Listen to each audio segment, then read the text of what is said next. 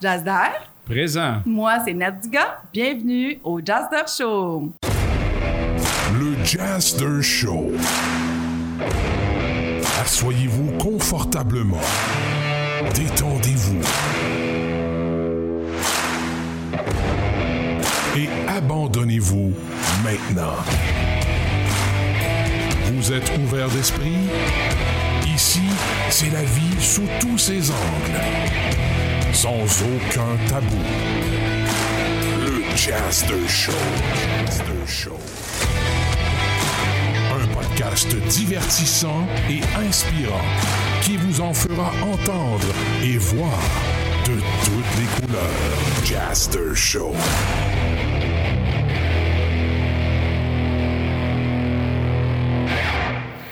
Aujourd'hui, nous avons une autre émission. Nous sommes présentement sur la terrasse dans un bistrot, le bistrot de la gare à Drummondville, au 248 rue Lindsay. Je vous dis, c'est une superbe belle place. La terrasse, elle est grande. Il y a beaucoup de vent qui entre. Bref, c'est très agréable pour ceux qui ne connaissent pas l'endroit. Vous viendrez faire un petit tour. Pour l'émission d'aujourd'hui, tenez votre truc. Le sujet, c'est l'homme derrière la caméra. Et puis pour ça, ben, avant de vous le présenter, j'ai oublié de vous présenter mon conjoint Jazzer. Bonjour tout Ça le va monde. bien aujourd'hui, hein? Oh, oui, toujours. Et puis là, notre invité de marque aujourd'hui, c'est Monsieur Richard Tifo, caméraman. On s'en- Bonjour. Bonjour. Content d'être ici aujourd'hui? Un peu, ouais. Un peu. Il dit ça parce que c'est, une surprise qu'on lui a fait. Il savait pas qu'il était pour passer à l'émission. Donc là, il est un petit peu déstabilisé, puis je le comprends. En tant que caméraman, c'est la première fois de sa vie qu'il se trouve à être devant la caméra. Donc, on comprend, monsieur, il y a la patte qui chèque en dessous de la table, il est nerveux, il y a la sueur qui coule, mais c'est pas grave, on va l'épauler, on est en, il est en bonne main, ça va bien aller, comme on dit. Donc, euh, caméraman de carrière, il se dit capteur d'images en mouvement. Moi, je trouve que c'est bien. Puis moi, je rajouterais immortalise les moments. Parce que moi, je trouve que c'est des moments qui passent, puis que c'est fini après, puis la seule chose qui nous en reste, c'est un petit bout de film, euh, des images. C'est lui qui, c'est son travail de faire ça finalement, de garder les images pour, pour les souvenirs finalement. Puis a d'autres fins, corporatifs, il travaille beaucoup dans le corporatif, puis on va en venir aussi à son parcours. Puis sa formation, ben écoutez, il y a une formation en art et communication, puis là, faites pas le saut, ça date 1977 au cégep de Joliette. Et puis ensuite, il a fait une formation comme caméraman de 82 à 85 à Radio-Canada, comme pigiste puis apprenti caméraman, producteur extérieur. Ça ressemble à ça, hein? Ouais, Ta formation? Ouais. Y en a-tu d'autres que, que j'étais pas au courant? Non, ou- c'est pas mal de parcours. c'est pas mal ça, hein? Et puis là, ben ensuite, il a commencé, à- il a travaillé dans le milieu, hein? Il a commencé comme caméraman, deuxième caméraman. C'est comme ça qu'on appelle, caméraman second? Un second, oui. Un second. Euh, 85 à 88. Et puis, il travaillait pour euh, Vidéo Montréal avec les productions de Marcel Béliveau. Ça, ça a de l'allure, c'est ça? Ouais, ça me rajeunit moins. Mais, c'est pas pour grave. ceux qui ont connu Marcel, euh, Oui, Marcel Béliveau, en tout cas pour les gens de mon âge, on le connaît très bien. Un beau bonhomme. Formation caméraman aussi de 82 à 85 à Radio-Canada, comme pigiste, apprenti caméraman, producteur extérieur également. Donc, elle a acquéri de l'expérience là.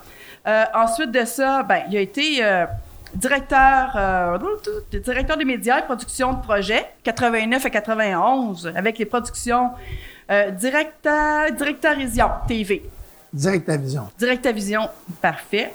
Et puis, euh, consultant et réalisation pour les producteurs des productions euh, multimédia, directeur technique pour les événements corporatifs.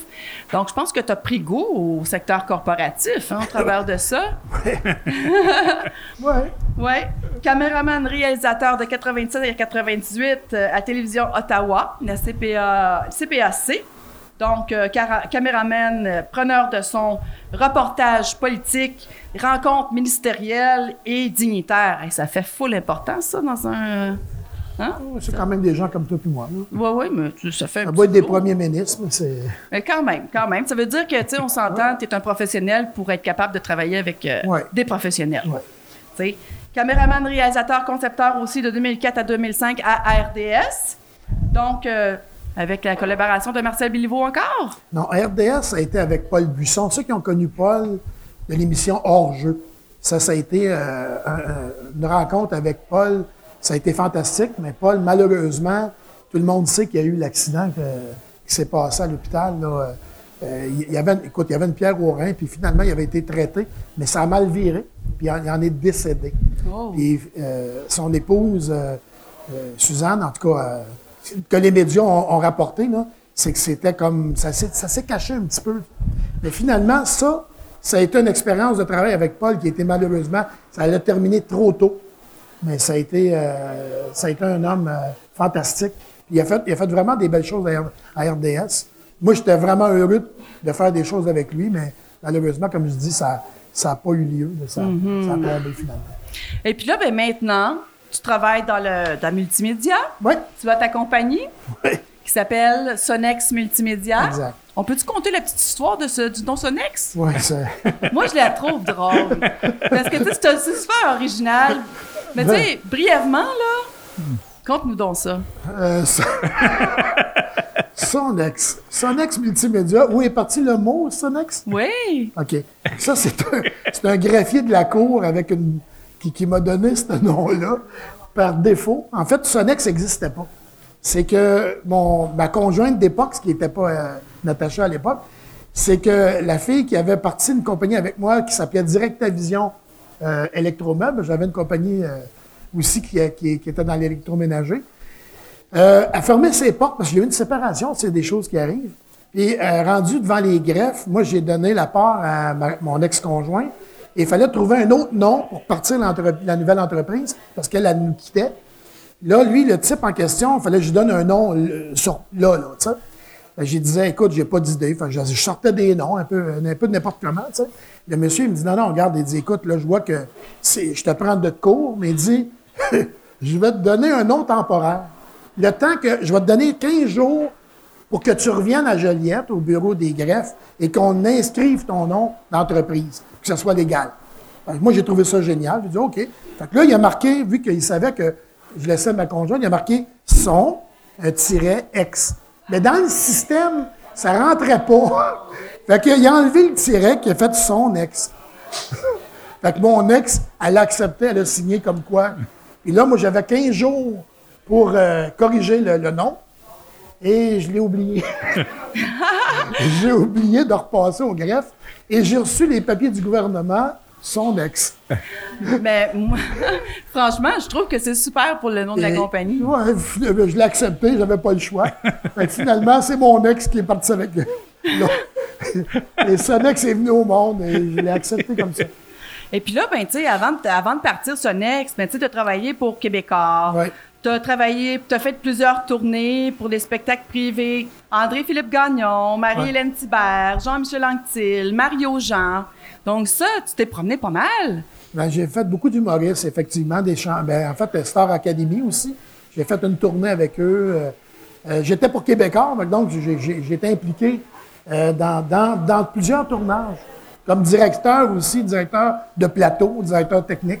Oui, euh, chez Astral TV. Astral Media, ouais. Oui, c'est ça, de, de 2007 à 2014. Ouais, ça, c'est avec Jean Héroldi. On avait l'émission Quel âge me donnez-vous? Euh, on, on faisait des tournées partout dans le Québec. euh, Ça a été populaire, cette émission-là. ouais, ben, en tout cas, oui, ça. Ben oui, ben oui, ben oui. Donc, euh, il y a eu beaucoup de sorties médiatiques, des spectacles extérieurs, responsable des équipes, décors et pigistes. Exact. Donc, tu n'étais pas juste caméraman, tu étais rendu responsable euh, vraiment d'une équipe puis du plateau. En fait, la caméra, j'ai laissé ton. Ben, tu sais, j'en, fais de moins en moins parce que c'est de la direction. C'est plutôt de la direction d'équipe, là. C'est plus ça qui, ont, qui avait besoin, les réseaux, là. Puis les clients, surtout là, en corporation, là. Oui, oui. Donc, des caméramans, j'ai déjà une équipe de caméramans. Là, comme là, je le fais, mais je veux dire, j'ai une équipe de caméramans qui travaille pour moi. Mm-hmm. Les autres, euh, c'est eux autres qui font la captation, là. Fait que toi, tu dirigeais le plateau. Moi, je dirige. T'assurais là, que tous les pigistes soient, soient euh, appelés euh, selon les postes demandés. Exact. Tu gérais tout ça. Je, je m'assure que le contenu, le con- tout le contenu soit bien fait. Parfait. Direction technique en multimédia aussi de 2001 à 2016. C'est chez Sa- Sandoz Canada Boucherville. Quoi Sandoz, c'est ceux qui connaissent moins Sandoz. C'est une pharmaceutique qui avait besoin de mes services comme média. Mais en fait, je suis devenu directeur des médias chez Sandoz, qui est une entreprise pharmaceutique qui est rep- représentée partout dans le monde. Et eux, j'ai été comme 18 ans avec eux, là, chez Sandoz.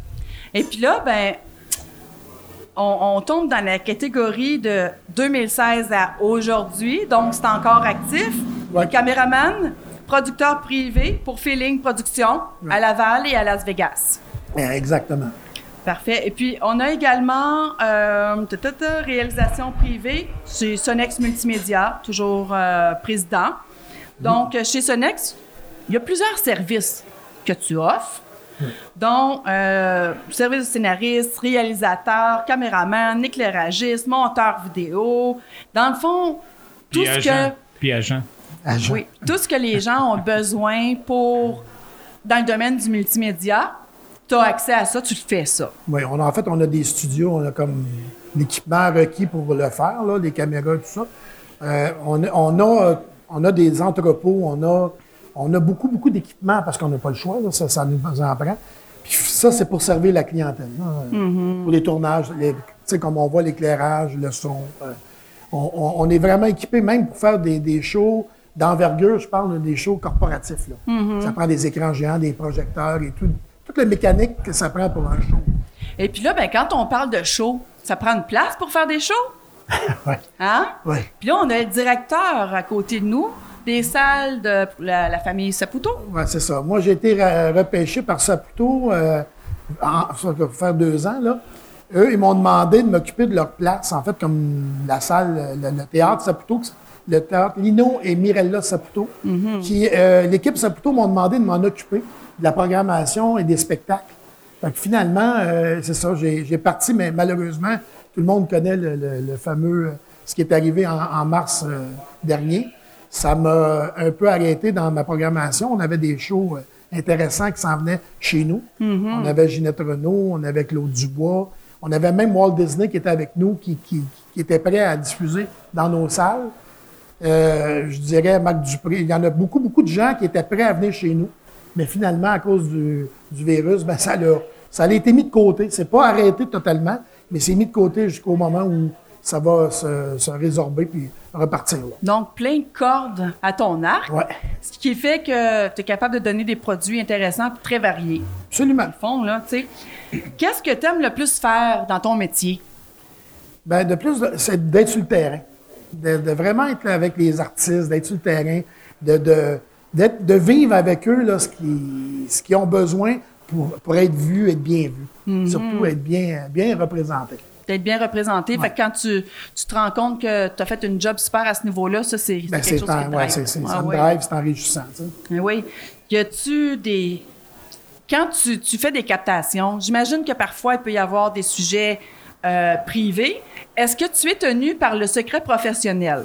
Malheureusement, oui. J'ai des artistes qui, euh, qui ne veulent vraiment pas qu'on les mette sur la sellette. Tu, parlais tantôt de feeling. Tu sais, euh, pour, comprendre un peu, puis les gens me posent la question, bon, l'histoire un peu que je travaille avec Céline, les gens me disent Ah, ouais, tu travailles avec Céline. Tu sais, c'est une, artiste internationale. Puis effectivement, Céline, ce qu'elle veut, c'est qu'elle veut quelqu'un qui qui pas nécessaire, qui ne mettra pas sur Facebook ou qui ne se fera pas une publicité avec elle. J'ai signé en- effectivement des contrats de confidentialité, euh, tenus là, euh, vraiment serrés pour pas que je diffuse absolument rien de ce que je fais avec elle. Ben oui, mais oui. Malgré que j'ai fait beaucoup de choses, là, euh, mais je peux pas le, diffuser. Dans le fond, quand tu, tu, tu fais un, un enregistrement, c'est toujours le client, en fin de compte, qui reçoit euh, la bande auditive ou visuelle, puis c'est lui, après ça, qui est responsable de son image, puis qui, lui, il peut la diffuser. Exactement. Je donne une petite anecdote. euh, entre autres, Céline elle m'a demandé de tourner René Charles. René Charles, il y avait une partie de hockey bien banale avec des amis. Fait que moi, je suis allé tourner sa partie de hockey, avec euh, tout l'équipement requis, tout ça. Puis finalement, c'était tellement le fun qu'RDS, me connaissant, ils ont dit Richard, on peut-tu prendre tes images et la diffuser à la télévision? Fait que moi, je suis allé voir Céline, puis j'ai dit Écoute, Céline, qu'est-ce que tu en penses? Elle a dit Renvoie-moi les images, puis je te donnerai soit.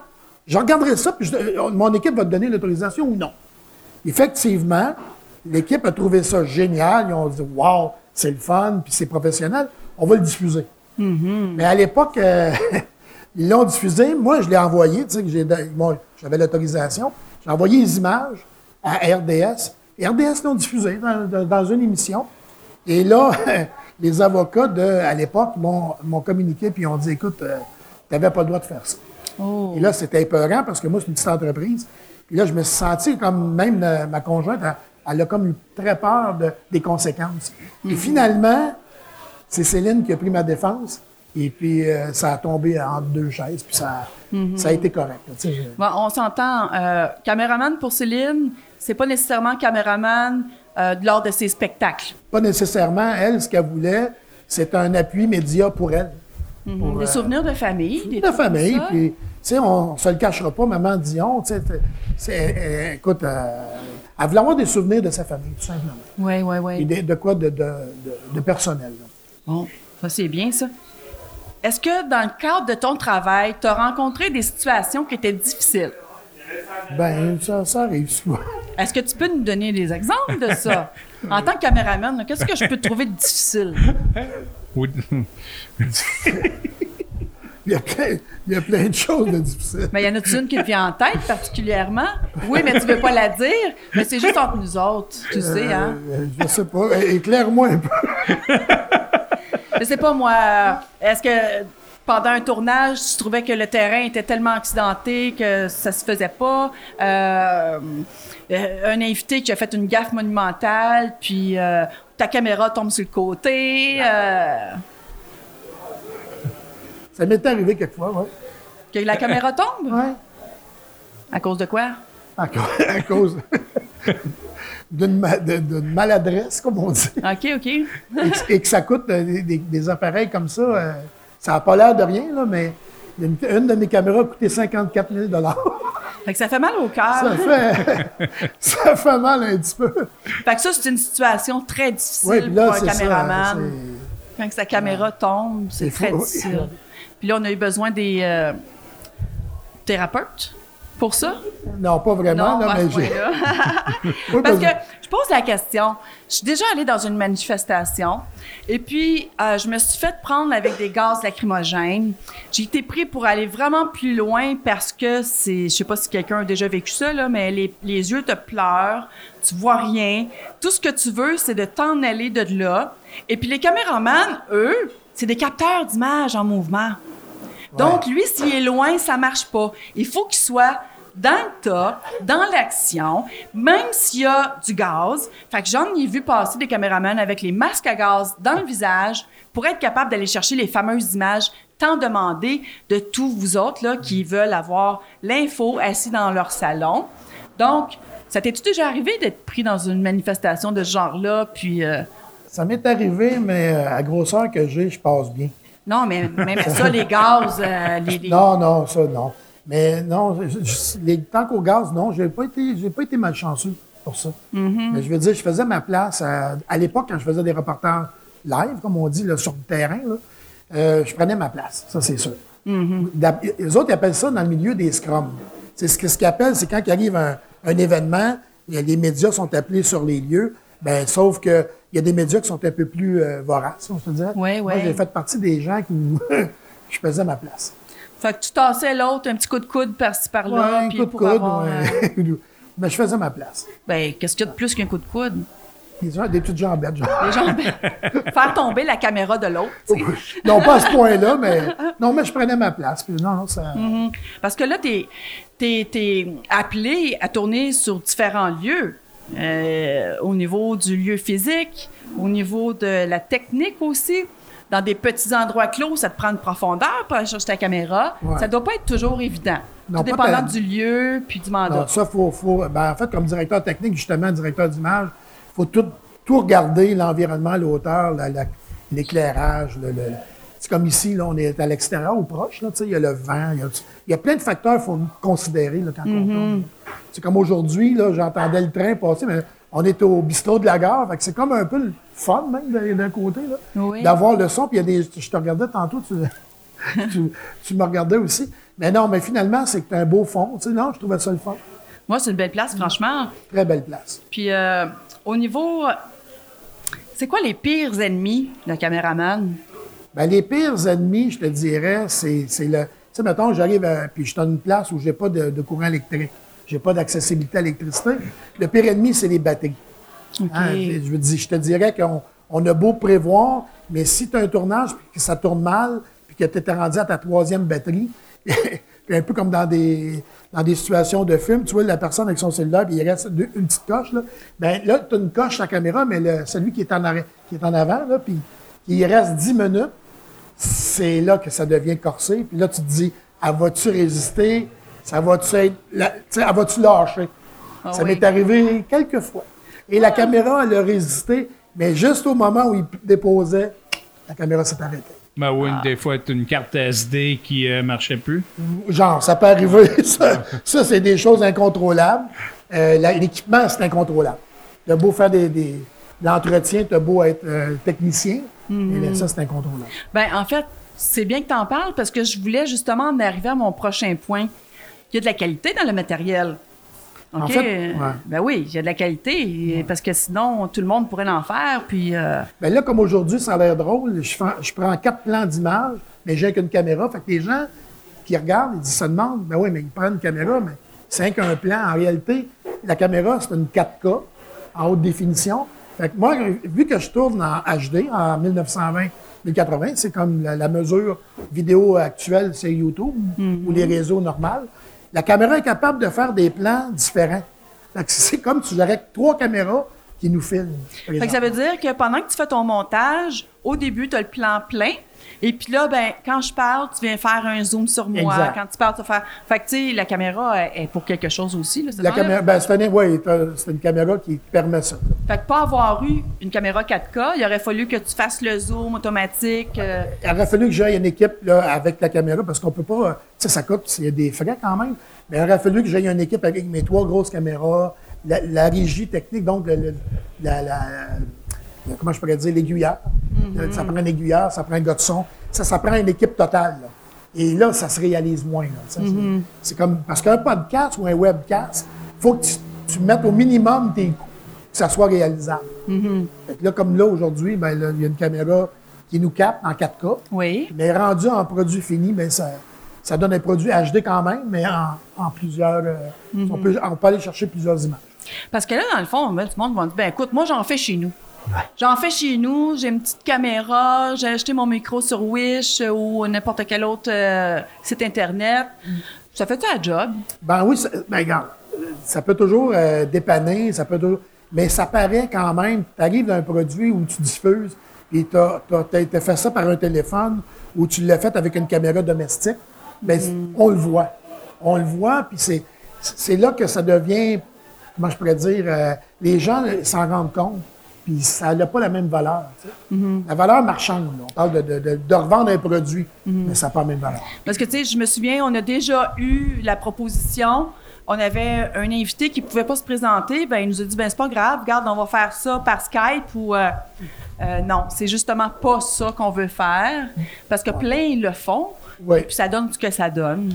Ben, tu sais, c'est correct. euh, Skype, moi, j'ai rien contre Skype ou Zoom ou peu importe la plateforme. J'ai rien contre parce que c'est très, très intéressant. Ça nous permet de travailler bien souvent à partir de la. de- de- surtout dans au moment où on se parle avec le COVID-19. C'est très bon. Mais si on veut faire une émission avec un humour ou un humoriste qui dit, moi, je vais faire un show sur, euh, sur euh, Skype, ben ça n'a pas la même profondeur. C'est, c'est pas pareil. le son n'est pas pareil. L'image n'est pas la même. C'est, c'est, c'est pas, c'est pas vendeur. Oui, c'est ça. Les gens le font, mais ça, c'est le problème. là, c'est- après ça, ben, ils sont, sont comme pris en enfer, en enfer, en enfer, mais ça, ça, ça perd sa valeur. Puis là, ben, tu sais, bien beau avoir une caméra 4K, mais si on ne sait pas comment ça marche, cette bébite-là, ouais. tu sais, il faut, faut avoir un minimum de connaissances, là, parce que des fois, tu me dis des termes, euh, 1080, puis euh, moi, c'est du charabia, là. Écoute, ça, que ça prend un spécialiste dans notre cas pour pouvoir... euh, Ben, comme l'exemple, cette caméra-là, c'est une caméra de télé, c'est une caméra qui est, qui est broadcast, qui est diffusable. hum, Puis là, on va vous montrer des images, justement, de cette fameuse caméra. C'est une caméra que- qui est quand même moins dispendieuse que les caméras que j'ai achetées à l'époque, mes, mes caméras à 50 quelques mille dollars que j'achetais dans le temps. là. Mais celle-là est comme à peu près une dizaine de mille dollars avec tous les équipements que ça comprend. Puis elle est, est- est accessible à monsieur tout le monde. Tout le monde pourrait se l'acheter. La seule différence, c'est comment l'ajuster. Et C'est là, là, il faut être euh, connaissant. Dans- c'est ça. Avec la caméra. ouais. Ouais, c'est ça, parce qu'il y a plein de petites options. Ah, il y a plein, il y euh, plein de choses. Tu peux partir avec une caméra comme ça puis scraper complètement l'image. Si tu l'ajustes pas comme il faut. Et même moi, au début, je la connaissais un peu moins. Puis il a fallu que je l'étudie, genre. C'était un nouveau, c'était un nouveau système, une nouvelle façon de faire. Alors, je l'ai étudié. Oui, bien c'est ça, c'est différent de quand tu as commencé. C'était quoi déjà en 1977? Ouais. Hein, on va le répéter, 1977. c'était pas ce type de caméra-là. Je pense que c'était ceux-là, hein, Euh, euh, avec des- euh, le ce qu'on petit- appelait des la bêt- manivelle. Les Betacam, là. les, les- les- les fameux magnétoscopes qui, qui- qui pesaient une tonne à mon bureau. Betacam, mais qui, qui- qui coûtaient une fortune en passant. Là. Oui. Si on compare à aujourd'hui. Fait que la technologie nous permet d'avoir des appareils beaucoup, très performants à beaucoup moins cher. Est-ce que c'est difficile physiquement? Ben, à l'époque, c'était difficile. Oui, parce que là, tu avais une grosse machine qu'il fallait que tu tiennes sur ton épaule. En fait, oui, puis tu avais la ceinture de batterie, parce qu'aujourd'hui, les batteries sont internes, mais là, j'avais une ceinture de batterie qui pesait déjà très lourd. C'est le genre de ceinture qui devait peser à peu près, en, je pense que c'était 22 livres, la, la- la fameuse ceinture. là. Puis il fallait que je la traîne sur moi, Ben, chaleur, pas chaleur, euh, c'était, c'est ça qui alimentait la caméra. Là. C'est quoi les secrets d'un caméraman? Tu sais, les secrets bien gardés, là? Les petits trucs entre vous autres? c'est c'est d'être capable de donner une image, moi je pourrais dire de la bonne façon, bien cadré, bien sûr, là, mais d'aller chercher la subtilité de l'image. Tu sais, comme un peu de côté, avec une certaine lumière, un peu comme un photographe. Parce que là où on s'entend, il n'y a pas juste la caméra, il y a de l'éclairage Ouais. aussi pour que ça rentre bien, là, on s'entend. Euh, pourquoi est-ce que tu as choisi ce métier-là? Ben, c'est- je l'ai- c'est bizarre, je l'ai, je l'ai pas choisi, c'est quelqu'un qui m'a choisi.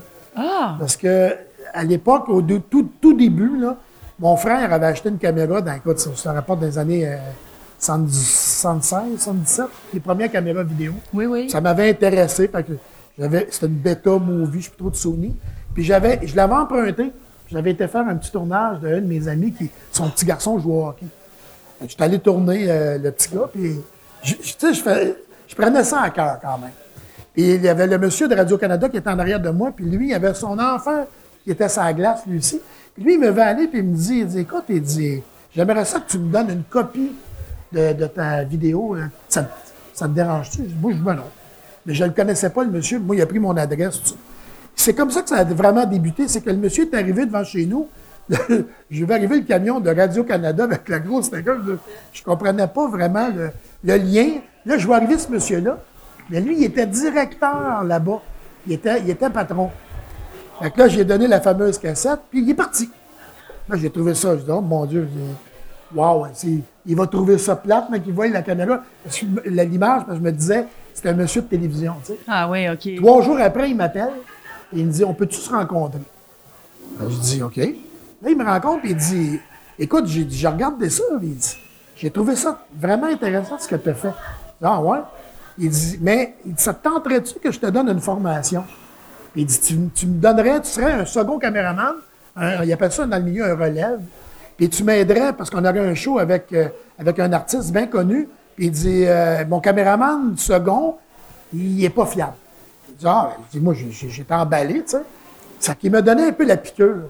Fait que là, il m'a donné la formation. Mais là, quand je suis arrivé là-bas, j'étais impressionné. Tu sais, Radio-Canada, c'est c'est une grosse boîte. oui, ben oui. Puis Brian Camacho, je peux le nommer son nom, lui, euh, c'est lui qui m'a formé. Lui, c'était un top caméraman, caméraman là-bas, à Radio-Can. C'est lui qui m'a formé. Mais lui, type, il était, il était pas facile. Il était- lui, il m'a donné vraiment les, la, la- formation, mais vraiment difficile. là. Il ne me l'a pas mis facile. Mais il y avait une raison, c'est qu'il voulait que je sois bon. Puis, il voulait que je sois à la même hauteur que son second. Puis finalement, j'ai accepté, puis j'ai comme surpassé le second. Fait que là, Radio-Canada, quand ils ont vu ça, ils m'employaient comme pigiste. Puis souvent, puis là, ben, plus j'y allais, ben, plus je me formais, plus je prenais l'expérience. C'est de là que ça a parti comme quoi j'ai pu adhérer à d'autres réseaux, d'autres gens se sont intéressés à moi. Mais sinon, ça n'aurait pas été de, de- de Raymond Gastonguay. J'aurais jamais, jamais fait ce métier-là. Tu aurais fait quoi? Aucune idée. Tu savais pas dans quoi tu, tu- tu te dirigeais? Tu avais quel âge euh, dans ce temps-là? J'étais plus jeune. J'avais à peu près, je pense que j'avais 19 ou 20 ans, 19 ans. Ah, c'est bon. Ça commence bien une carrière, disons. Ouais. Fait que là, on t'a trouvé. Ouais. En fait, c'est les réseaux qui, qui, finalement, tu sais, ils te voient. Premièrement, Radio-Canada, quand j'ai fait euh, certains tournages, ils m'ont- vu. Là, ils me disaient tout le temps, comment ça fait que t'as pas le, le fameux gi- gilet? Moi, je n'étais pas syndiqué, fait que j'avais pas le gilet, là, moi. Je, je- je le dis à mes anges, je le fais. J'avais pas le gilet Radio-Canada. J'étais pas identifié, j'étais pas syndiqué. Là, le, le- le- le responsable, il me fournit les manteaux, euh, il me fournit plein, plein d'équipements de Radio-Canada pour que je sois euh, comme les autres, que je sois identifié. Sauf que le syndicat, quand ils se sont rendus compte de ça, ils n'ont pas aimé ma mère, hein, ils, ils aimaient moins ça. Mais moi, vu que j'étais formé, j'avais une, certaine euh, connaissance de- de- de- de- du milieu, ils m'ont accepté, mais quand il y a eu la grève à Radio-Canada, euh, ils- m'ont exclu. Donc, euh, j'ai comme passé un petit peu au tordeur. Mon véhicule, en tout cas pas moi, mais le véhicule, quand je suis arrivé au stationnement, euh, est- mon véhicule était un petit peu effoiré. Mettons, il ne restait plus grand-chose dessus. Comment ça, Euh, effoiré? C'est parce que les grévistes de Radio-Canada, à l'époque, ils, ont, ils ont pris mon auto comme un souffre-douleur et m'ont fait un... Ils me l'ont arrangé Ah, un petit peu. Fait que moi, là, j'ai trouvé ça plate. Moi, j'écoute, j'ai capoté. Puis là, mon assureur, vu que c'est dans un émeute, qui n'était pas couvert, hein, je ne sais pas si vous êtes au courant, mais un véhicule qui se retrouve dans une émeute, faites bien attention à ça, je l'ai appris, n'est pas couvert. Parce qu'ils nous disent, tu aurais pu l'éviter.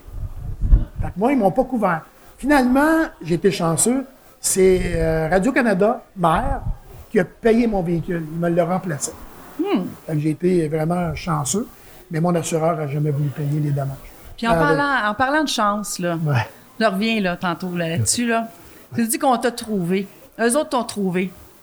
Puis dans notre cas, le Jazz de Show, c'est, c'est Richard et sa conjointe qui nous ont trouvés. On peut Ouais. dire ça comme ça. Ouais. Hein? Euh, on ne vous connaissait hasard, pas, on vous connaissait pas. Et puis, euh, c'est pour ça que tu assis à la table aujourd'hui. Parce que tu as cru en nous autres, tu crois en nous autres, tu crois euh, euh, au show, tu comprends le pourquoi on le fait, ce show-là, pour essayer d'éduquer une population, de démystifier les, les tabous sur plein de sujets. Et puis là, ouais, tu as unique. décidé de, de te joindre à nous autres. Ouais. Pourquoi? Ben, ça, c'était un drôle d'hasard. Natacha était déjà, elle connaissait votre groupe. Puis, euh, elle m'a, euh, elle m'a- à un moment donné, elle me dit, regarde, elle dit, euh, tu devrais regarder. Mais moi, je n'étais vraiment pas intéressé. C'est plate à dire, mais je n'étais pas intéressé.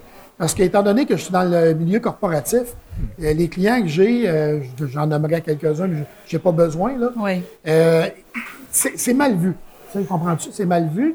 Fait que moi, suis un peu comme tout le monde ici. Je suis un gars ouvert d'esprit, ouvert à tout ça. Mais pour le côté travail, c'était mal vu. Fait que j'ai, j'ai laissé tomber. Mais ce qui, ce qui était drôle, c'est que Natacha elle me dit Ah, c'est, c'est plate parce que ça aurait été intéressant, tu sais, comme, comme sujet. Et à un moment donné, elle m'a fait écouter, euh, je pense que c'était un petit teaser que Une bande-annonce. bande-annonce que Benoît Roger. Benoît Roger avait produite. Puis Natacha a dit Écoute ça. Fait que moi, j'ai commencé à écouter la bande-annonce. Là, elle me dit Toi, là, au studio, vu que tu es tout équipé, tu as toute la, la- la- la panoplie des, des licences des droits d'image, Oui. licences des droits de diffusion, elle dit Pourrais-tu l'habiller? Une façon de parler. J'ai dit Écoute, je vais habiller le, le- le teaser. Fait que j'ai habillé le teaser en question et je vous l'ai renvoyé. Hein, Habiller le teaser, ça veut dire quoi? ça veut dire de prendre une voix hors champ puis de, de- de la rendre à l'image. De mettre des images avec ça? Exactement. Fait que là, moi, j'ai remis l'image à la voix hors champ, puis j'ai envoyé. Na- Natacha était, était descendue à mon bureau, puis elle me dit c'est en plein ce que je voyais. Fait que là, j'ai envoyé ça à, à vous autres, à- chez vous. Oui, oui. Puis, euh, et c'est là que le contact s'est fait. On s'était rencontrés, mais je vous avais quand même dit euh, écoutez, je veux bien, mais il y a des normes à suivre. Voilà. Et les fameuses normes, il faut que je les applique parce que c'est, c'est, comme. C'est des sujets chauds, on va le dire, mais des sujets quand même. Tu sais, on ne se le cachera pas, c'est des sujets qui, qui intéressent plein, plein, plein de gens. Ben oui, ben oui. Puis même moi, personnellement, je regardais ça d'un autre œil. Je me suis dit, wow, je pense qu'il y a de quoi que le monde, il faut qu'il sache. Tu sais, le- le- on va parler des gens, de, de- de monde libertin. tu sais, on entend souvent. Ben, moi, le monde libertin, je voyais ça d'un autre œil. Ou, ou le fameux, euh, je, vais, je vais parler de ça, le, le donjon.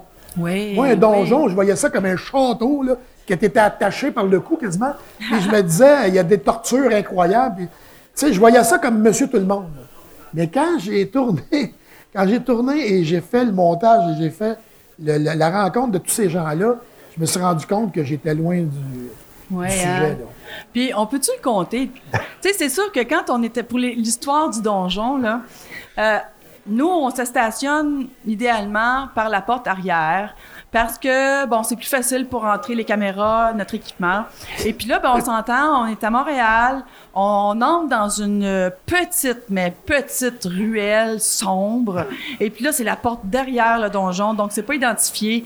Ça fait... euh, comment on dirait? Ça fait... euh, Ça, ça fait, ça fait peur. ça fait peur un peu, hein? Ça fait réfléchir. J'ai vu Nat aussi blanche qu'un drap.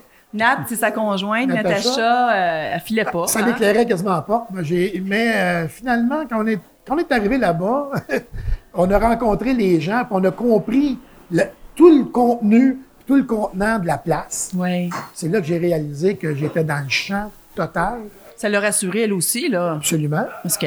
Et tellement dans le champ que c'est là que ça a vraiment éclairé. J'en ai, parlé avec d'autres producteurs. J'en ai parlé avec d'autres gens qui, qui, euh, qui sont dans le milieu euh, corporatif, qui sont vraiment dans le milieu télévision et tout ça. Ils m'ont tous dit Ah, ouais, c'est comme ça. tu sais, Ah, ouais. Montre-moi donc. Mais là, en studio, je peux me permettre de montrer des choses. Et, et c'est là que j'ai réalisé que les gens ils ont fait Écoute, as un produit qui est est hors du commun. qui, est, qui est pas. Écoute, la seconde où on va commencer à diffuser les images, il dit Watch out, Richard, ça va être grave, Ça va frapper. ça va frapper. Oui. C'est tout pour ça que j'ai rappelé Yannick.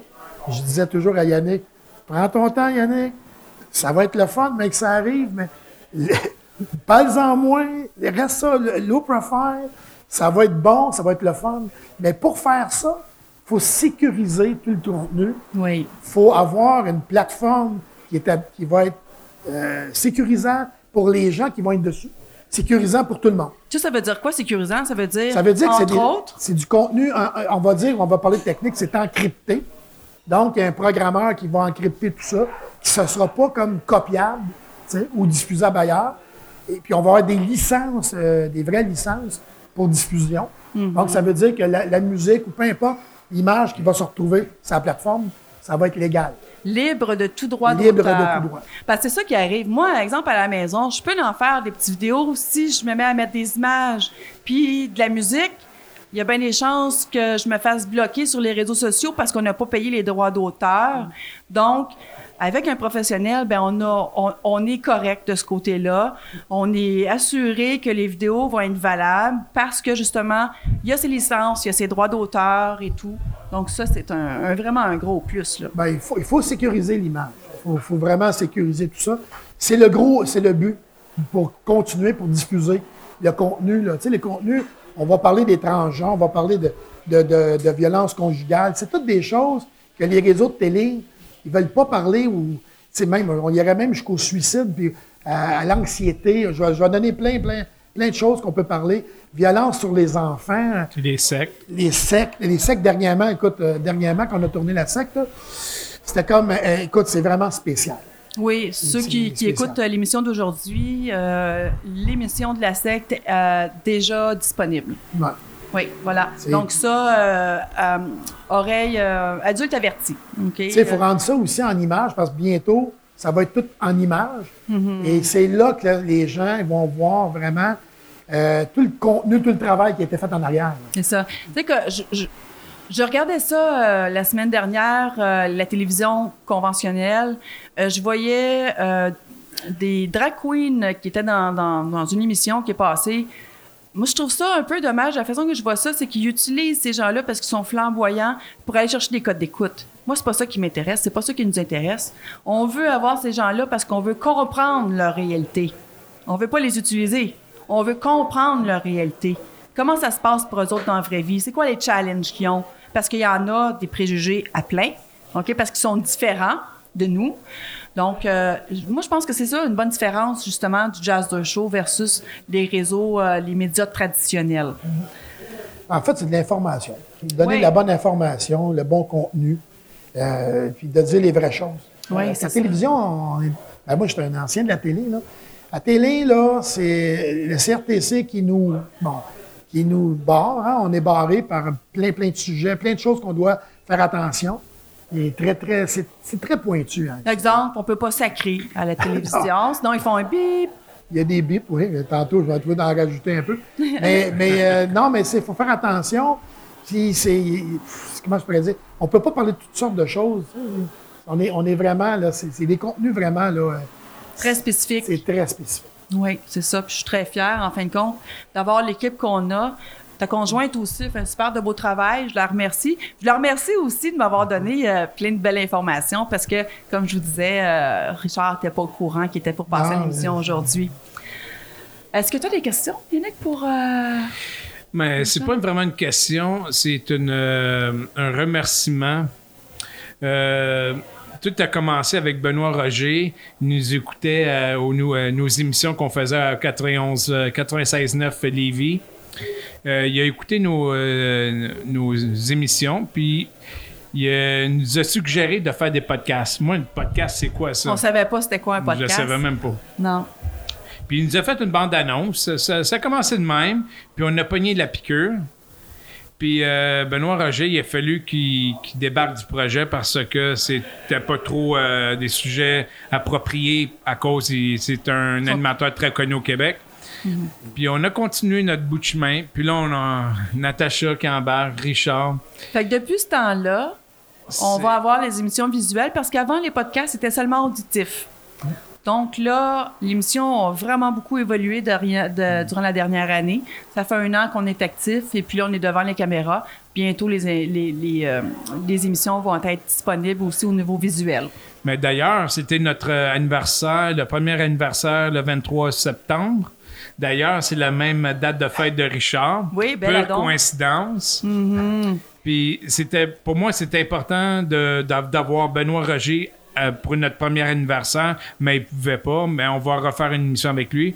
Puis aussi d'avoir Richard, parce que Benoît Roger, c'est un icône du côté vocal, puis Richard, c'est un icône du côté visuel.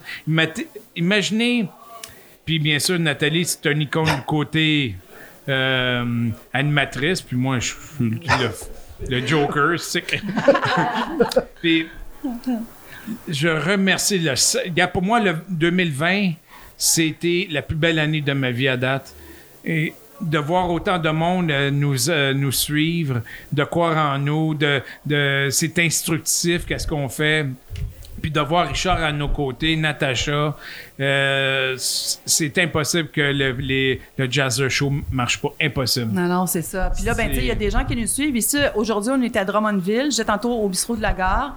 Il y a des gens qui viennent de Saint-Jérôme, dont nous.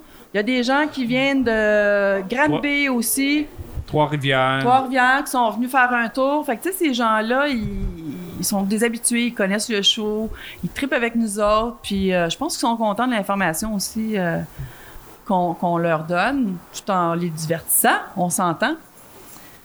Pour la fin, pour ceux qui désirent faire ce métier-là de caméraman, c'est quoi le chemin à suivre? Ouais, le chemin. Il y, a, de la formation qui se donne. Moi, j'ai aucun certificat, aucun diplôme. Je le dis, là.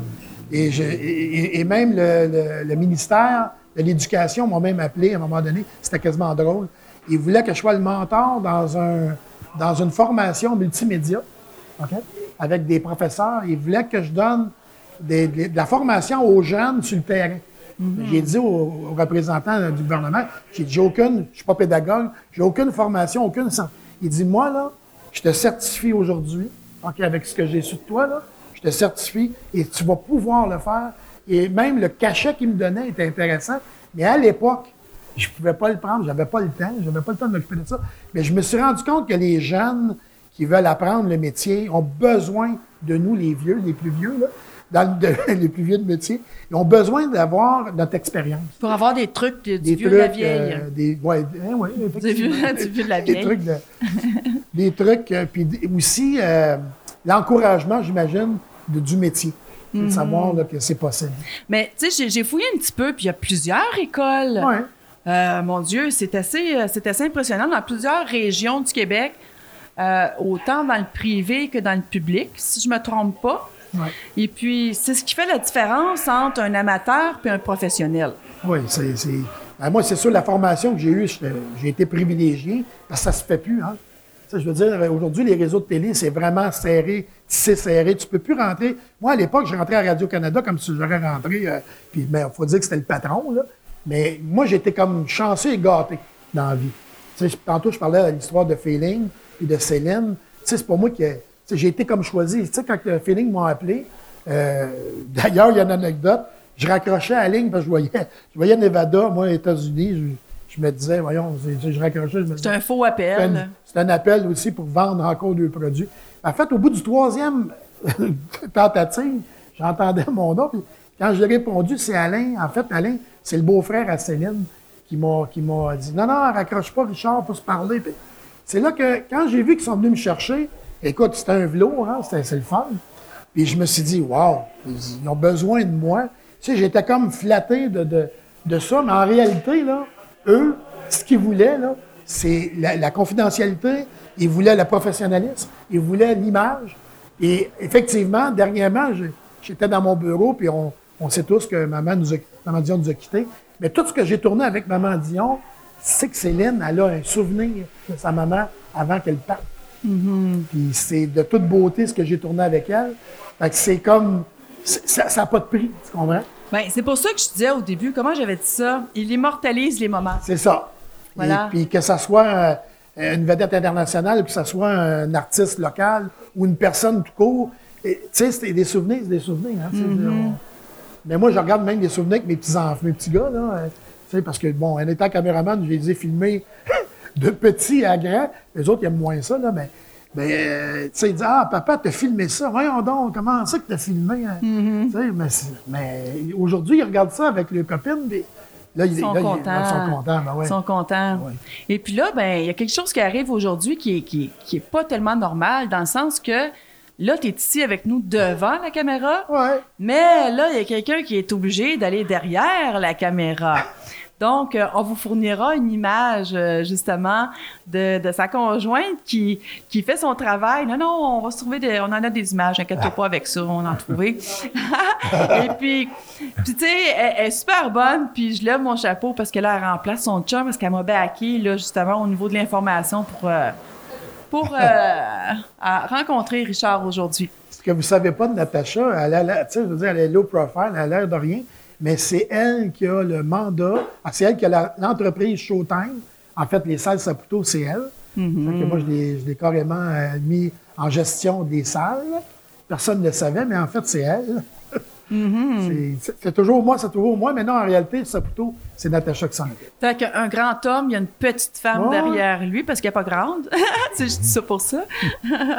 Donc, moi, là, je pourrais dire que je suis super fière, puis vraiment, je suis fière que, que, que vous nous ayez trouvé, que Natacha a élevé le, le drapeau pour dire Oh, oh, il y a quelque chose qui se passe. Richard, écoute-les, je pense. Oui, puis réécoute-les. Je te remercie, Natacha, d'avoir fait ça. Elle a insisté un petit peu. Elle a insisté un petit peu, puis euh, à notre avantage. Merci beaucoup. Euh, je pense que si on avait fait euh, un travail qui était so-so, je pense qu'on n'aurait pas eu cette opportunité-là. Fait que je nous lève le, le chapeau à nous aussi, hein, moi puis Jazzer.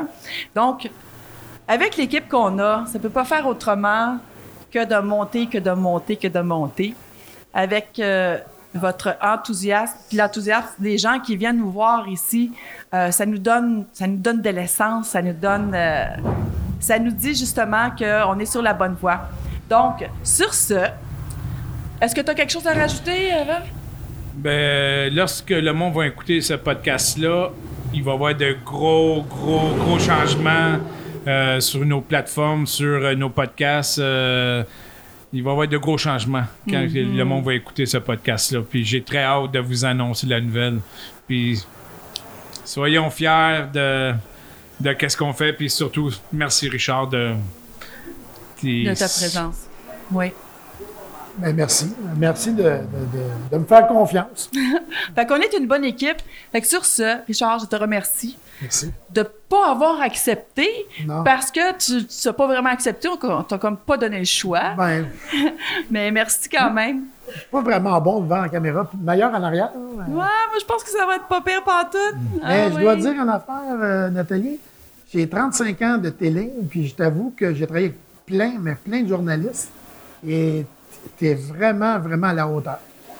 Ben, merci, merci beaucoup. Je- Côté recherche, recherchiste, côté, euh, euh, je te dirais, l'approche de tes clients, la diffusion de tes, de tes choses, non, c'est vraiment, là, euh, vraiment bien fait. Toi, Mais pense qu'il va falloir que je signe un contrat avec elle pour pas qu'elle débarque du Jazzer Show. je pense. Fais attention à moi dans ça.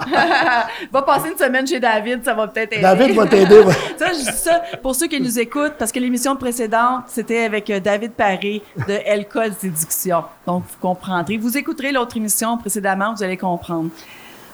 Merci, Richard. Merci, Merci. Jazzer. Merci à tous ceux qui se sont présentés aujourd'hui et tous ceux qui prennent le temps de peser sur play et puis de nous écouter.